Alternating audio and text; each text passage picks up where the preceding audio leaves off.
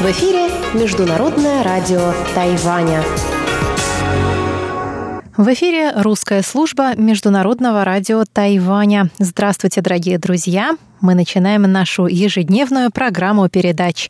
Для тех, кто слушает нас на частоте 5900 кГц с 17 до 17.30 UTC, прозвучит получасовая программа, которая будет состоять из выпуска новостей, рубрики «Панорама культурной жизни» с Анной Бабковой и рубрики «Учим китайский» с Лилией У. А те, кто слушает нашу часовую программу на частоте 9590 кГц с 14 14 до 15 UTC, а также на нашем сайте по адресу ru.rti.org.tw услышит также рубрику «Нота классики» с Юной Чень и повтор почтового ящика со Светланой Миренковой.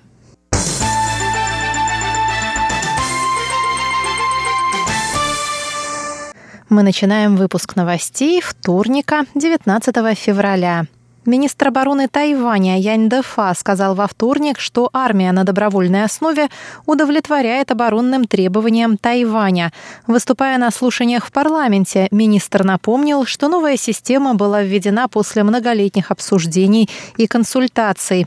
С января прошлого года вооруженные силы Тайваня формируются на добровольной основе. Обязательная военная служба для мужчин призывного возраста заменена четырьмя месяцами военной подготовки или альтернативной службой. Министр сказал, что, несмотря на опасения США по поводу отказа от призыва, главное для Тайваня – высокая обороноспособность. Он выразил уверенность, что вооруженные силы Тайваня смогут до конца противостоять нападению со стороны КНР.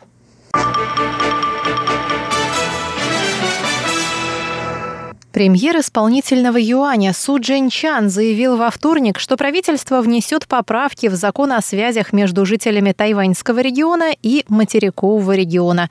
Согласно новой поправке, перед подписанием мирного соглашения между берегами Тайваньского пролива необходимо будет провести общенациональный референдум.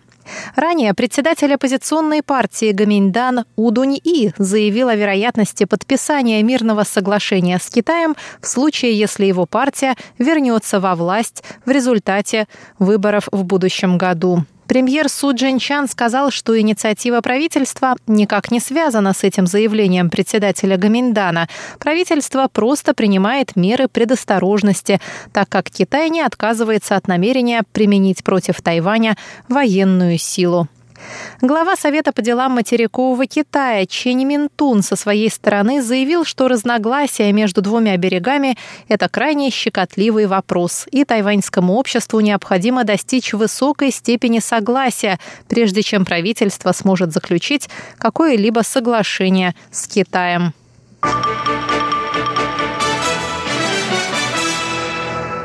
Проект электрификации Гаити, осуществляемый Тайванем, временно приостановлен в связи с политическими волнениями в стране.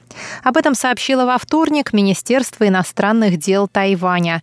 Ранее Министерство иностранных дел объявляло, что проект, нацеленный на помощь Гаити по строительству электрических подстанций, сетей электроснабжения и опорных башен, а также по обучению персонала, должен был начаться в конце минувшего года. Однако во вторник глава департамента МИД по делам Латинской Америки и Карибского бассейна Юй Далей сообщил, что запуск проекта придется отложить в связи со вспыхнувшими в стране политическими беспорядками.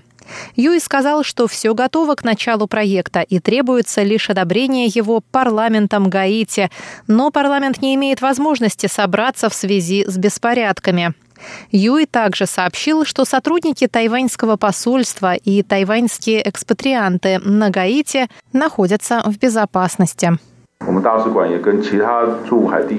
Наше посольство поддерживает связь и обмен информацией с посольствами других стран на Гаити.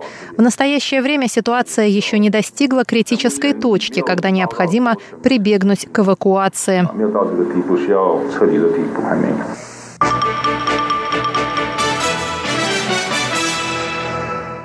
Первое полнолуние Нового года по лунному календарю, то есть 15-й день первого месяца, выпадает в этом году на 19 февраля. Именно в этот день весь остров отмечает окончание новогодних торжеств красочным праздником фонарей, история которого ведет в глубокую древность. По легенде, много лет тому назад охотник случайно подстрелил любимую птицу небесного владыки. Узнав об этом, владыка страшно рассердился и приказал своим небесным полководцам в пятнадцатый день первого лунного месяца спуститься на землю и поджечь ее. Но дочь небесного владыки сжалилась над людьми и по секрету рассказала им о планах своего отца – и один мудрый старик придумал, как перехитрить небесного владыку. В течение трех дней 14, 15 и 16 числа первого месяца пусть каждая семья вывесит перед дверью красные фонарики, взрывает хлопушки и поджигает петарды. Небесный владыка подумает, что земля охвачена огнем, а мы погибли, предложил он. Вечером 15 дня небесные воины пришли на землю, чтобы ее поджечь, но обнаружили, что земля и так охвачена красным пламенем. Они вернулись на небо и доложили небесному владыке, что нет нужды поджигать людей. С тех самых пор люди вспоминают этот день, зажигая фонари, запуская фейерверки и взрывая хлопушки. На Тайване в эти дни традиционно проходит фестиваль фонарей. В Тайбэе фестиваль стартовал в субботу. Фонарики расположились на территории от Красного театра в районе Симэнь до Северных ворот неподалеку от Тайбэйского вокзала. В Новом Тайбэе фестиваль начался в понедельник и будет продолжаться в течение двух недель. Главной площадкой фестиваля стал парк в районе Санчун, где можно от души полюбоваться красочными самодельными фонариками. А главный фестиваль фонарей острова проходит в этом году в южном уезде Пиндун в гавани Дапен.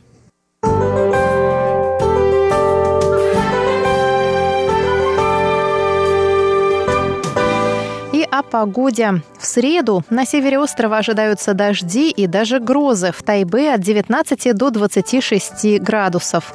В центральной части Тайваня будет ясная погода. В Тайджуне от 19 до 29. На юге также будет ясно, без осадков. В Гаусюне от 21 до 29 градусов. В Тайбе сейчас облачно с прояснениями 21 градус тепла. На этом, дорогие друзья, я, Мария Ли, заканчиваю наш сегодняшний выпуск новостей. Далее слушайте тематические рубрики русской службы Международного радио Тайваня.